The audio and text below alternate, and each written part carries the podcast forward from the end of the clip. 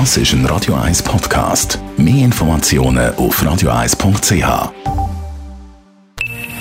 Best auf Morgenshow wird Ihnen präsentiert von der Alexander Keller AG. Suchen Sie den besten Zügelmann, müssen Sie zum Alexander Keller gehen. alexanderkeller.ch Sieht nach einem Impfstoff aus. nach einem Licht am Ende vom Corona-Tunnel. Und es ist nicht der Zug, der kommt. Pfizer macht es möglich und BioNTech die weiss wissen.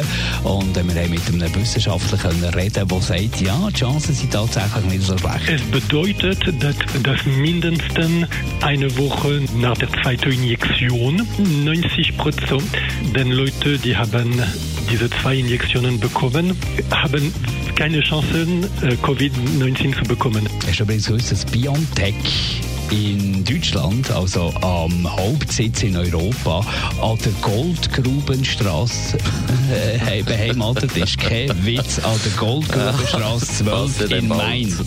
Also Glückwunsch, ja. der Name ist Programm. Dann haben uns die vielen Erdbeben, die es letztens gegeben beschäftigt. Also ja, in Glarus, in Wallis und das ist nicht, weil der Markt zugenommen hat und jetzt ab und zu gar gut joggen. Nein, es gibt ab und zu Erdbeben, sagt Michel Martin Leiter in Kommunikation beim Schweizerischen Erdbebendienst an der ETH Zürich. Zürich?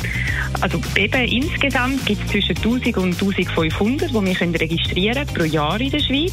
Und von denen werden aber nur etwa 10 bis 20 jährlich gespürt. Also sie sind genug stark, dass die Bevölkerung das dann auch bei uns meldet, dass sie so ein Beben wahrgenommen haben.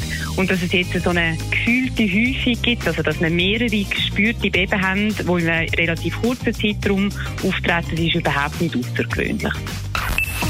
Morgenshow auf Radio 1. Jeden Tag von 5 bis 10.